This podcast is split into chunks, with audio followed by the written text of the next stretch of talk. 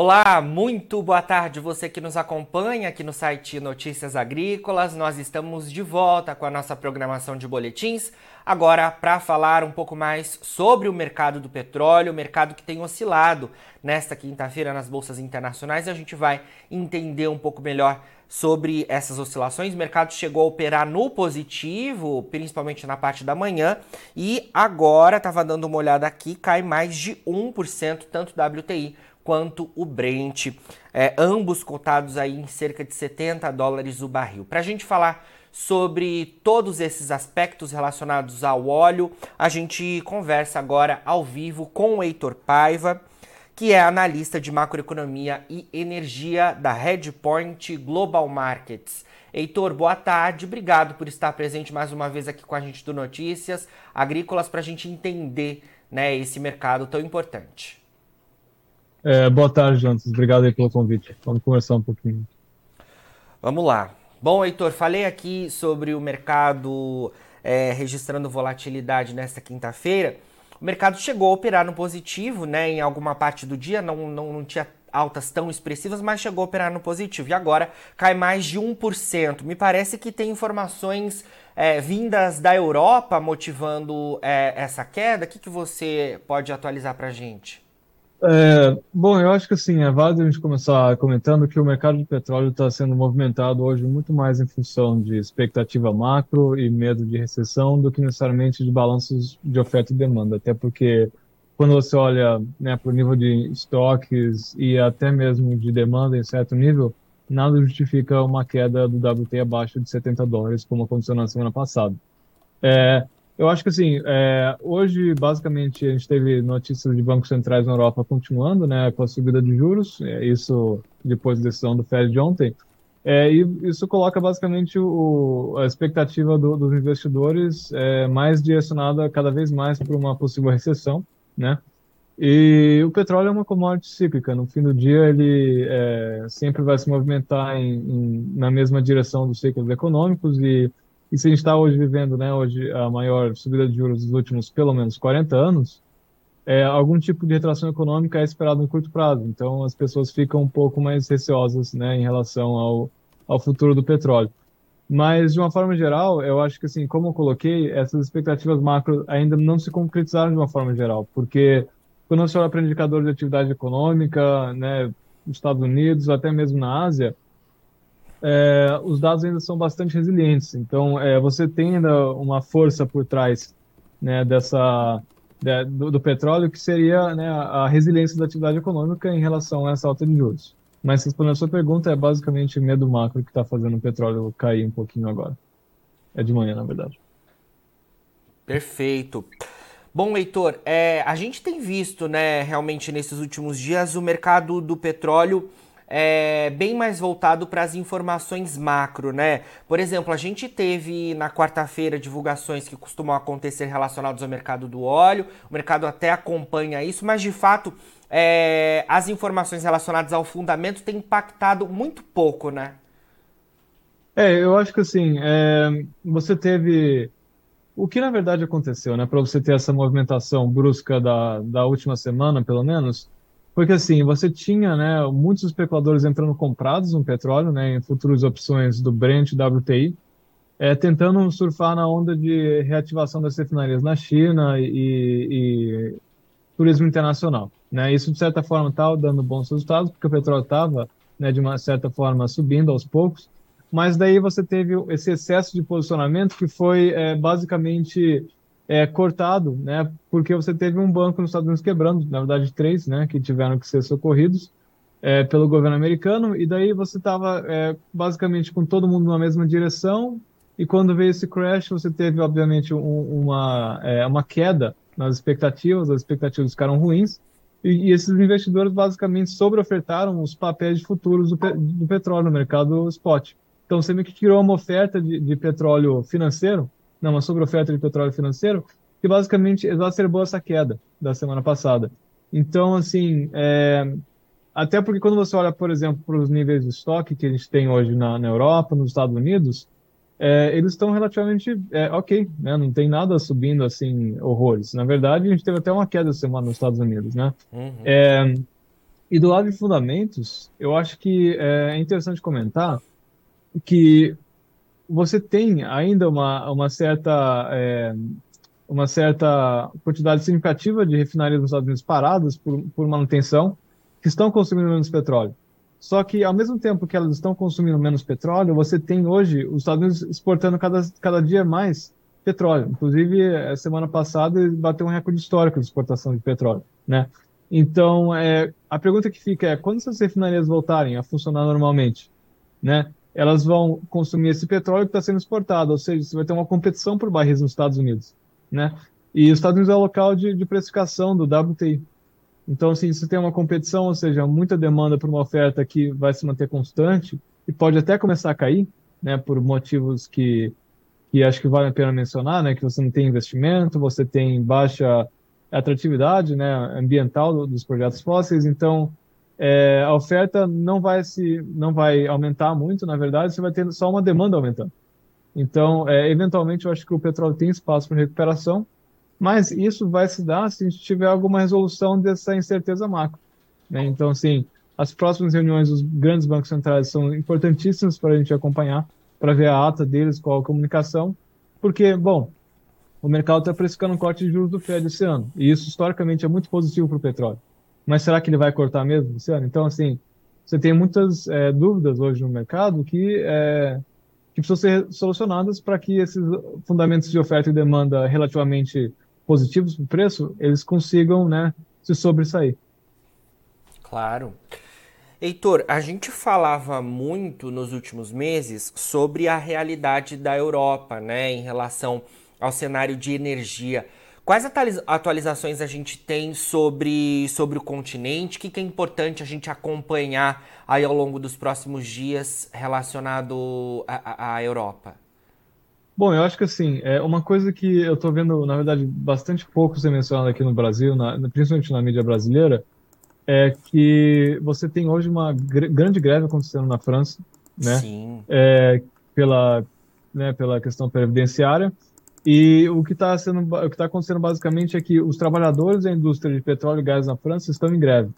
Então, as refinarias pararam na França. Você tem hoje quase 700 mil barris por dia de capacidade desligado na França, produzindo menos diesel você não tem combustível se movendo na, na França hoje, é, tem postos sem combustível, e o governo teve que usar as reservas estatais de diesel né, e gasolina recentemente para meio que é, oferecer um pouco de volume para o mercado, porque as refinarias estão paradas. Né? É, então, assim, é, isso é bastante, é, como que eu posso colocar, é, positivo para o preço do, do diesel em, em, regiões interioranas da Europa, porque você não está conseguindo escoar a produção. Tá? É, isso também tem feito um pouco o gás natural subir de preço na, na Europa recentemente, por quê? Porque os terminais de regasificação de gás também estão parados na França. Né? E a França é um grande receptor de gás porque é um dos poucos países com esse tipo de, de porto. Então, assim, se esses portos não estão funcionando corretamente, né, você tem menos gás entrando no continente. É, então, assim, essa que fica a grande questão é, na Europa hoje. Você tem hoje uma greve acontecendo na França, que é um país com uma capacidade de refino das maiores da Europa hoje, que está consumindo menos petróleo. Isso tem colocado uma pressão negativa nos preços físicos de petróleo no Mar do Norte, porque a França é tipicamente um consumidor de, dessas variedades do, do, Mar do Norte, né? Só que, de uma forma geral, essa greve não deve durar para sempre, né? E da mesma forma que você tem é, hoje né, a França produzindo menos diesel para o mercado local, a França e a Europa, de uma forma geral, produzem muito gasolina que vai para os Estados Unidos, né?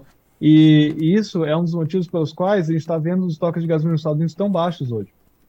É, a França está produzindo menos gasolina, está mandando menos para os Estados Unidos e está deixando o mercado, na verdade, bastante receoso em como que vai ser, como que vai estar a oferta de gasolina no começo da, da temporada de verão, que é quando as pessoas começam a dirigir a partir mais ou menos de abril, final de abril, começo de maio porque os estoques nos Estados Unidos hoje de gasolina estão no menor nível para essa época do ano em pelo menos uns cinco anos. Né? Inclusive, você vê a, a cura futura do, do, do, da gasolina em Nova York, ela está é, se comportando e, e, trazendo indicações evidentes de que há um problema de oferta no mercado. Então, assim, é, o que está acontecendo na Europa não fica só na Europa. E é por isso que é muito importante a gente ver o quanto essa greve continua, porque ela diretamente está impactando os fluxos de gasolina para a costa né, dos Estados Unidos, lá da Flórida, Nova York, que são grandes polos consumidores.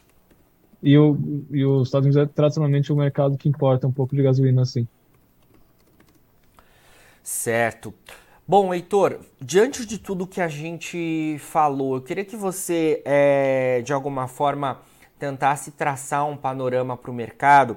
É, algumas casas, é, inclusive, falavam que neste ano a gente poderia ter é, o patamar de 100 dólares o barril, né? É, algumas poucas casas. É, mas a gente tinha outras estimativas apontando preços em cerca de 90 dólares é, o barril é, durante o segundo semestre deste ano. Na sua visão, esse patamar de 90 dólares agora fica um pouco mais distante diante desse cenário macroeconômico é, mais delicado? Eu acho que assim, o petróleo ele está num range atualmente que para mim está é, abaixo do preço que ele deveria estar, com base nos fundamentos de oferta e demanda, né? Para a gente ainda continua sendo um petróleo na casa de 80, falando de Brent aqui, tá? De 80 a 85 dólares parece bem em linha com os fundamentos de oferta e demanda. Só que, é, infelizmente, a gente sabe que o petróleo, é, ou felizmente, né, é, depende da sua interpretação, é uma, é uma commodity que é extremamente financiarizada. Então, o mercado futuro de petróleo ele é muito, mas muito maior do que o mercado físico. Né? Então, assim, você tem hoje mais barris sendo negociados no mercado futuro do que é, eles existem na, na face da Terra, vamos colocar assim, né? Isso faz com que as movimentações macro dos fundos é, especuladores, dos, dos hedge funds de uma forma geral, é, façam que a commodity tenha que se movimentar em uma direção que não, em, que não é, está em linha necessariamente com os fundamentos de oferta e demanda vigentes.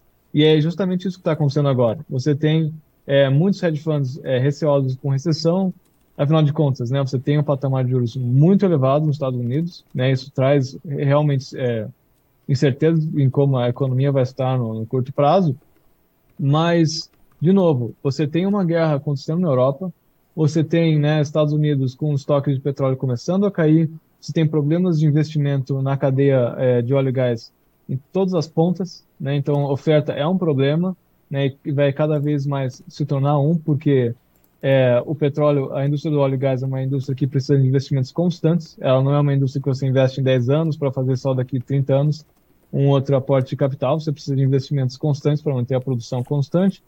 E esses fatores, na verdade, é, não estão fazendo preço. Por quê? Porque é, os fundos estão muito receosos. É, então, dito isso, o meu patamar de preço hoje ainda continua na casa dos 80, 85. É, só que, infelizmente, você não tem como muito é, batalhar com os sentimentos dos gestores de capital, basicamente Nova York e Londres. Né? Porque se eles estão receosos, logo eles vão colocar muitas mais posições vendidas que compradas no mercado, e isso vai fazer preço. Então, assim, é, tem horas que a gente simplesmente tem que aceitar que o petróleo é uma commodity financiarizada mesmo. Entendi, vamos acompanhar aí é, todo esse cenário. Vocês da Redpoint têm é, é, alguma, algum patamar que a gente, que a gente consiga é, olhar para o mercado do petróleo, pra, pelo menos até o final desse semestre, Heitor? O que, que vocês têm trabalhado por aí? É, bom, a gente ainda acredita que o petróleo tem uma possibilidade de. Falando do seu fair value, né, do valor justo do petróleo de 80 a 85 dólares. Certo. E isso é basicamente baseado em é, exportações muito elevadas dos Estados Unidos para a Europa, né? Rússia tendo problemas em, em é, ter o nível de receita que eles tinham antes da guerra com a exportação de petróleo. Então, evidentemente, eles têm que cortar o petróleo, né, a produção de petróleo, porque eles estão recebendo cada vez menos dinheiro. E também é, com base no fato de que ninguém da cadeia de produtores de petróleo hoje quer um petróleo abaixo de 70 dólares, 70, 65. E por que, que eu digo isso? Porque se você olha, por exemplo, para o custo de produção de algumas bacias nos Estados Unidos, ele está na casa de 65 a 70. Se você olha, por exemplo, para o nível de preço de petróleo necessário para os países da OPEP, de uma forma geral, não entrar em déficits correntes, é 75 dólares. Né? A Rússia está com o menor é, influxo de, de capital no, no, tesouro deles em anos. É, então, assim, talvez seja o caso de que eventualmente a gente tenha que ver até uma redução de oferta da OPEP. Porque se a, o mercado financeiro continuar puxando o petróleo para baixo de 70, eles vão ter que eventualmente falar assim, bom, peraí, realmente a gente precisa então cortar a produção para que vocês entendam que o petróleo não é, o preço justo do petróleo não é esse, né? Então acho que esses são os principais fundamentos para a gente acompanhar de uma forma é, geral aqui no, nos próximos meses desse semestre. Certo, Heitor. Obrigado por enquanto, então, pelas suas informações. A gente segue se falando. Sempre que tiver novidades aí da Redpoint, pode contar com a gente por aqui para atualizar é, os internautas que nos acompanham. Valeu, Jonatas. Obrigado pelo convite e boa tarde para vocês. Valeu, boa tarde. Conversamos aí então ao vivo com o Heitor Paiva, analista de macroeconomia e energia da Redpoint Global Markets, a gente trazendo então as informações relativas ao mercado do petróleo nesta quinta-feira e também como a gente deve acompanhar as próximas semanas nesse, nesse importante mercado do óleo que, claro, impacta aí as diversas outras commodities. Agora, na finalização dos nossos boletins, você fica com as nossas redes sociais. Siga a gente por lá para se manter atualizado sobre todas as informações do agronegócio brasileiro. A gente fica por aqui, mas daqui a pouquinho tem mais boletins ao vivo. Fica por aí, a gente se vê.